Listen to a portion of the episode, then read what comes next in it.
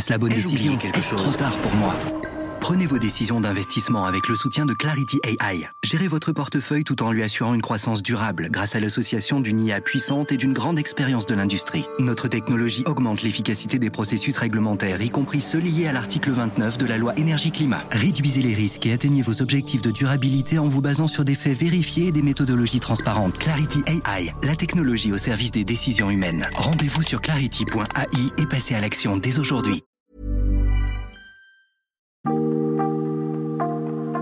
Bonjour, je suis Pierrick Fay, le présentateur du podcast des échos. Cette semaine, la story se met en pause lecture. Quatre épisodes pour vous raconter des tranches de vie et des destins parfois extraordinaires.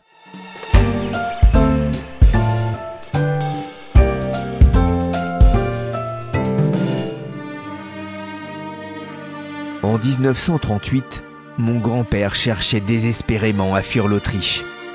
Le nouveau gouvernement commençait à arrêter les juifs. Sa famille était en danger. Partir signifiait renoncer à son cabinet médical et à la vie qu'ils aimaient tous. Pour la famille de Francis Mechner, c'est le début de l'exil, mais aussi de la séparation. Sa mère et sa sœur obtiennent un visa pour les États-Unis, mais pas son père Adolphe, pour une question de quota.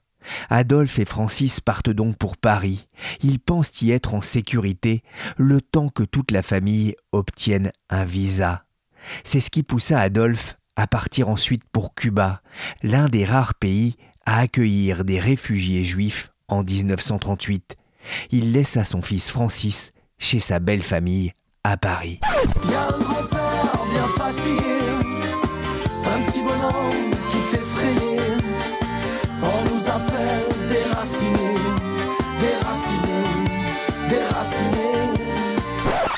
Déraciné par le groupe Les Barbeaux, une chanson tristement d'actualité dans le monde en cette fin 2023.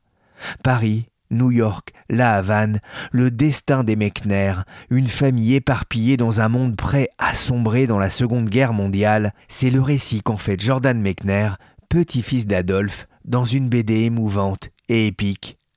Bonjour Jordan Mechner. Bonjour. Vous êtes scénariste dans la BD, mais on vous connaît surtout pour vos réalisations dans le jeu vidéo. Vous êtes le papa de Prince of Persia.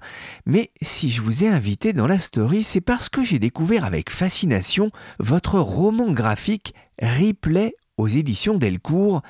Un récit sur trois générations qui mêle votre propre histoire et celle de votre famille.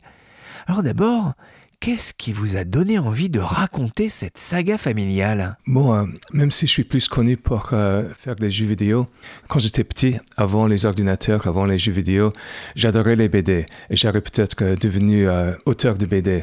Je suis revenu sur la BD sur le tard et après 20 ans, 30 ans de faire des jeux vidéo, j'avais envie de raconter mon parcours, mais aussi le parcours de ma famille. C'est une BD, on appelle ça plutôt un roman graphique hein, d'ailleurs, parce que il y a beaucoup de textes, il y a beaucoup d'histoires que, vous racontez. Comment est-ce que vous avez découvert cette histoire familiale hein? J'ai eu de la chance, ma famille est d'origine juive euh, de l'Europe de l'Est. Mon grand-père était euh, médecin à Vienne, mon père est né à Vienne en 1931 et euh, il était enfant réfugié en France pendant l'occupation nazie en 1940. Mais mon grand-père, quand il a fait sa retraite de médecin dans les années 70, il a passé trois ans de sa retraite à écrire euh, ses mémoires. Donc des mémoires de 1000 pages avec des photos, des documentations, des lettres de l'époque. Et donc j'ai vraiment eu la chance d'entendre euh, de mon père et de mon grand-père ce qu'ils avaient vécu. C'était vraiment un travail d'historien en fait qu'il a fait. Oui, et je pense que c'était une sorte de- il a ressenti une sorte d'obligation de témoignage parce que finalement ils étaient peu de la famille euh, d'avoir survécu cette guerre. Vous êtes né, vous, à New York il y, a, il y a 59 ans, mais votre famille, hein, vous le disiez, est même originaire d'un petit village baladé, si j'ai bien compris, au début du XXe siècle, entre l'Autriche-Hongrie, la Roumanie et l'Ukraine au, gré de l'histoire.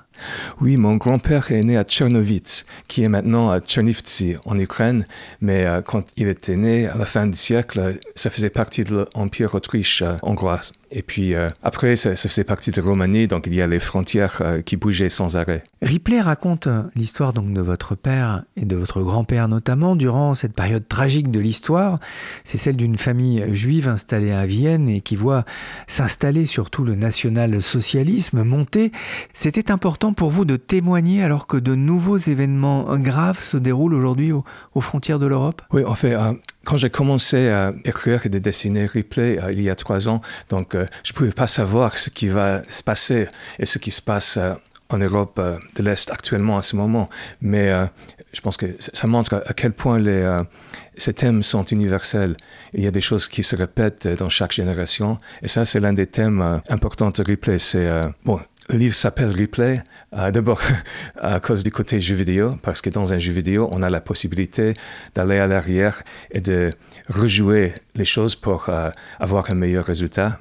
Dans la vie, euh, c'est malheureusement pas possible, mais c'est aussi l'idée que la Deuxième Guerre mondiale, c'était une sorte de replay de la Première Guerre. Et actuellement en Ukraine, on voit encore des replays des événements. Quand mon grand-père était adolescent, soldat, il était dans les tranchées de la Première Guerre mondiale, dans les mêmes euh, villes qui deviennent maintenant encore une fois des zones de guerre. C'est vrai que vous en parlez d'ailleurs hein, de, cette période euh, où votre grand-père a, combattu euh, sur le front russe. D'ailleurs, il était un peu grande gueule, hein, ça, lui a, ça lui a coûté cher. Je laisserai au, lecteur le plaisir de découvrir euh, ces moments euh, vécus. Mais euh, il y a un travail aussi sur la mémoire et une mémoire qui tend aussi à se perdre, notamment près de la, jeune génération. C'est aussi faire œuvre de garder cette mémoire? Oui, quand, mon grand-père a écrit ce mémoire, il, il a exprimé qu'il aimerait que la prochaine génération continue le travail. Donc pour lui, c'était pas seulement une autobiographie, c'était une autobiographie familiale. Et euh, je pense que je suis euh, hérité d'une façon de cette obligation de témoigner, euh, juste de raconter ce que ce qui s'est passé. Et dans Replay, j'ai j'ai interprété les mémoires de mon grand-père et, ce que mon père m'a raconté, mais j'ai aussi raconté ma jeunesse, qui était très différente en tant que jeune américain à New York, une enfance assez safe, sans grand drame, j'ai euh, consacré euh, beaucoup de temps à la création des jeux vidéo. Donc c'était un luxe d'avoir une enfance comme ça. Et c'était grâce à ce qu'ils ont vécu et survécu que j'avais cette opportunité de créer des jeux comme Prince of Persia. Il y a une anecdote savoureuse dans Replay. Elle concerne la peinture. C'est la peinture qui a sauvé votre grand-oncle Joji? Ah oui, c'est incroyable. Euh, en 1938, quand il fallait absolument que mes grands-parents et que mon père, qui était enfant, qu'ils arrivent à fuir Vienne parce qu'ils étaient en danger de leur vie. Et c'était grâce à leur oncle Joji qui a trouvé dans sa cave des aquarelles signées Adolf Hitler. Et euh, finalement, il, avait acheté ces aquarelles dans un encadreur avant la Première Guerre mondiale. Il n'a pas trop pensé. Mais en 1938, quand tout le monde cherchait euh, un moyen de fuir, il les retrouvait. Donc, il a échangé euh, ses aquarelles contre des visas pour lui et pour sa famille. Et c'est grâce à ça que mon grand-père et mon père euh, se sont sauvés.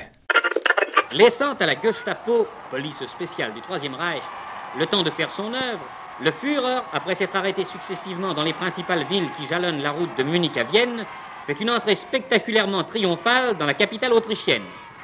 Par arrêté de police, ce jour, qui marque une page de l'histoire européenne moderne, avait été déclaré férié. Et derrière les automitrailleuses, parmi les hommes en armes, Hitler, acclamé, arrive en conquérant à l'hôtel impérial devant lequel une foule immense s'est massée. C'est vrai que le, nazisme rampant gagne du terrain chaque jour. Votre grand-père prend effectivement cette décision de quitter Vienne. Il échappe de peu d'ailleurs à une arrestation le jour où deux jeunes nazis viennent se frapper à sa porte. Euh, votre grand-père, vous l'avez dit, il était médecin. Il les a eus au bluff. Il était courageux. C'était aussi un modèle pour vous? Ah oui, il était quelqu'un. C'est une histoire que euh, mon père il m'avait raconté parce qu'il était petit, il avait 7 ans. Deux nazis sont venus frapper à la porte pour amener son père et euh, son père a réussi à leur convaincre de partir. Incroyable, mais euh, peu après, euh, quand même, il s'est dit oh, maintenant c'est le moment de partir de l'Autriche. La fuite, elle s'organise d'abord vers Paris. Euh, donc Francis, euh, votre père, part seul avec son père qui s'appelle Adolphe. Sa mère et sa sœur restent à Vienne dans l'attente d'un visa qui va s'éterniser. Francis va même à un moment se retrouver seul à Paris, hébergé chez des amis, les Feingold, Suzanne et Raymond, euh, qui vont connaître aussi un, destin incroyable, c'est ça, pendant l'occupation? Ah oui, bon, ça c'est une, une sorte d'annexe à l'histoire, mais ils étaient dans la résistance et après la fin de la guerre, le journal clandestin qu'ils avaient créé à Paris devient ici Paris. Et en 1940, donc la famille est éparpillée. Euh, Francis est à Paris, sa mère et sa petite sœur à Vienne, Adolphe est à la Havane. Les Allemands se rapprochent alors du Touquet où Francis avait trouvé refuge. Commence alors un exode incroyable pour lui dans une France occupée. Un soir, il vous a raconté euh, cette fuite? Oui, et j'ai eu la chance parce que beaucoup de gens qui ont vécu des choses euh, dures, des périodes comme ça, n'ont pas envie d'en parler. Donc souvent pour les enfants, ça reste un mystère. Mais euh, mon père, euh, il était toujours prêt à, raconter ce qui s'est passé, d'en parler, de répondre aux questions. Et pendant l'écriture du replay, il était là. Il a maintenant 92 ans. Il était euh, toujours disponible par téléphone à répondre à mes questions parce que pour dessiner ces événements, il, fallait que je fasse des, recherches historiques aussi, mais aussi de demander des détails de mon père. Et oui, oui, il, il, se retrouvait au Touquet au moment de, l'invasion et euh, il se retrouvait avec sa jeune tante euh, Lisa dans cet exode des millions de Français euh, dans les rues avec les batailles d'avions autour d'eux. Et il a des souvenirs très forts de ces jours-là. Il, m'a raconté. Il a même fait un dessin en, crayon d'une tank qu'il a vu depuis un forêt. Et donc, j'avais accès à, ces, ces, mémoires, mais aussi même au, dessin crayonné qu'il a fait à l'âge de 8 ans, que sa tante a gardé. Vous racontez aussi la fuite du Touquet. Francis, votre père, est en Normandie avec sa tante Lisa. Il marche sur une petite route de campagne. Tout à coup, ils entendent le son d'un avion. C'est un chasseur allemand. Il se dirige vers eux. La suite, c'est votre père qui vous l'a raconté. Lisa m'a poussé dans le fossé en lançant sa valise sur moi et elle s'est jetée sur la valise. La mitrailleuse nous a manqué. C'était une sensation bizarre. Les pilotes d'avant se tiraient dessus, le danger était impersonnel pour nous. Mais ce pilote avait délibérément essayé de nous tuer. Il nous avisait et a pressé la détente. Pourquoi avait-il fait cela? Voilà ce que c'est que la guerre. La guerre ne consiste plus en place prise, en victoire ou en défaite, mais la guerre, ça veut dire que des gens moyens qui travaillent au champ, à l'usine, au bureau, qui vont parfois au théâtre, s'enfuient affamés, pris de panique, sans ressources et sans amis. On voit que la survie, euh, c'est une question de chance aussi dans ces moments euh, historiques. Ah oui, euh, il y a beaucoup de chances. il y avait tellement de moments où il y avait peu de chances que mon père et sa tante, mon grand-père, reste en vie. Donc, euh, j'ai grandi avec la connaissance que le fait que je sois né, euh, c'était juste le résultat des, des, mille et une coïncidences heureuses. Oui, c'est vrai que c'est vous, c'est ce que vous dites à un moment à vos enfants. Si euh, finalement euh, votre grand-père avait pris la décision de rester et non pas de, de, partir, de, fuir Vienne et de, connaître un périple qui va l'amener jusqu'à Cuba, euh, c'est vos enfants, vous ne serez pas là non plus. Hein. Oui, c'est une chose que mon père a souvent remarqué, c'était grâce aux chances que son père a, a eues dans plusieurs occasions qu'on était là. La famille éparpillée, euh, comment est-ce que euh, la famille a-t-elle fini par se retrouver? Comment ça s'est passé? Là, c'est, on peut dire que c'est, la narrative principale euh, du replay. Bon, le roman graphique de 300 pages, il, y a trois timelines. Donc, il y a l'histoire de mon grand-père, mon histoire à moi, mais entre les deux, il y a l'histoire, ces trois ans de l'enfance de mon père où euh, quand il est séparé de ses parents, il se retrouve avec sa jeune tante en France et il finit par euh, le retrouver à, Cuba. Mais, mais là, c'était pas évident parce que... Il n'y avait pas de téléphone portable. Hein. Euh, pendant trois ans, en fait, ses parents ne savaient pas où il était. Et oui, et ils étaient séparés parce que quand mon grand-père est allé à Cuba, à La Havane, il pensait que s'il laissait son fils de 7 ans à Paris, il serait en sécurité. Personne n'imaginait que la France tomberait aussi vite et que son fils se retrouverait en danger. Mais pendant, pendant un an, il ne savait même pas qu'il était encore en vie.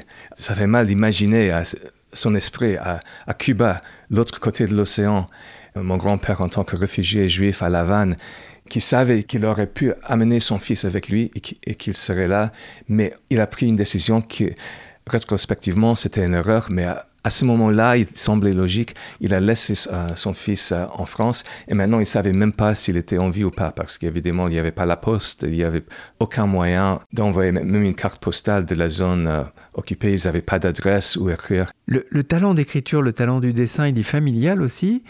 J'ai lu que votre grand-père avait aussi écrit un livre pour enfants à destination euh, euh, de sa jeune fille euh, Johanna, qui était donc la sœur de votre père Oui, quand mon grand-père était à La pendant deux ans, il ne voyait pas ses enfants. Donc, il était médecin, mais il aimait bien dessiner. Donc, il a fait un, livre d'enfants où il a dessiné avec des petits poèmes juste le parcours de la famille pour expliquer à sa fille, qui a deux ans à, ce moment-là, elle était plus jeune, pour expliquer à sa fille, quand elle arrivera à La Vanne, pourquoi ils, avaient été séparés pendant tout ce temps-là, pourquoi ça faisait euh, deux ans qu'elle n'avait pas vu euh, son frère. C'est un livre très charmant et c'est devenu un objet, euh, objet culte de, notre famille. Je me souviens quand, j'étais petit, mon père avait gardé ce livre que son père avait dessiné à, à La Havane. Des milliers de réfugiés sur les routes, fuyant l'avancée d'un envahisseur, il est facile de faire un parallèle avec euh, la population ukrainienne qui a fui l'avancée des Russes en février 2022. Ça a réveillé des souvenirs euh, douloureux aussi euh, pour vous et pour votre famille? Ah oui, c'est sûr. je pense que l'expérience d'être réfugié, d'être obligé de quitter sa maison et en plus d'être en danger, d'être dans une ville qui est bombardée, de voir les bâtiments, les écoles détruites, ça, n'importe quel pays, pays si on vit ça, c'est dur. Et pour mon père, forcément, ça, ça évoque des souvenirs. Le destin d'Adolphe et de Francis Mechner, grand-père et père de Jordan, raconté dans ce beau roman graphique, une partie de la famille, mais aussi des amis de Nice et de Paris n'ont pas eu la chance de survivre à cette période. Certains ont été livrés à la Gestapo et ont fini leur existence à Auschwitz. D'autres ont été déportés à Treblinka. Adolphe Mechner s'est longtemps reproché de ne pas les avoir aidés à s'enfuir. Dans ses mémoires, il écrivit ceci. Il y a trente-six ans qu'ils sont morts, je pense toujours à eux, et je me dis qu'on aurait pu les sauver. Le destin d'une famille pendant la Seconde Guerre mondiale, une histoire qui a marqué Jordan Mechner, qu'on retrouve dès aujourd'hui dans la suite de ce podcast des échos réalisé par Nicolas Jean, chargé de production et d'édition Michel Varnet. Even on a budget, quality is non-negotiable. That's why Quince is the place to score high-end essentials at 50 to 80% less than similar brands. Get your hands on buttery soft cashmere sweaters from just 60 bucks, Italian leather jackets, and so much more. And the best part about Quince, they exclusively partner with factories committed to safe, ethical, and responsible manufacturing. Elevate your style without the elevated price tag with Quince. Go to quince.com slash upgrade for free shipping and 365-day returns.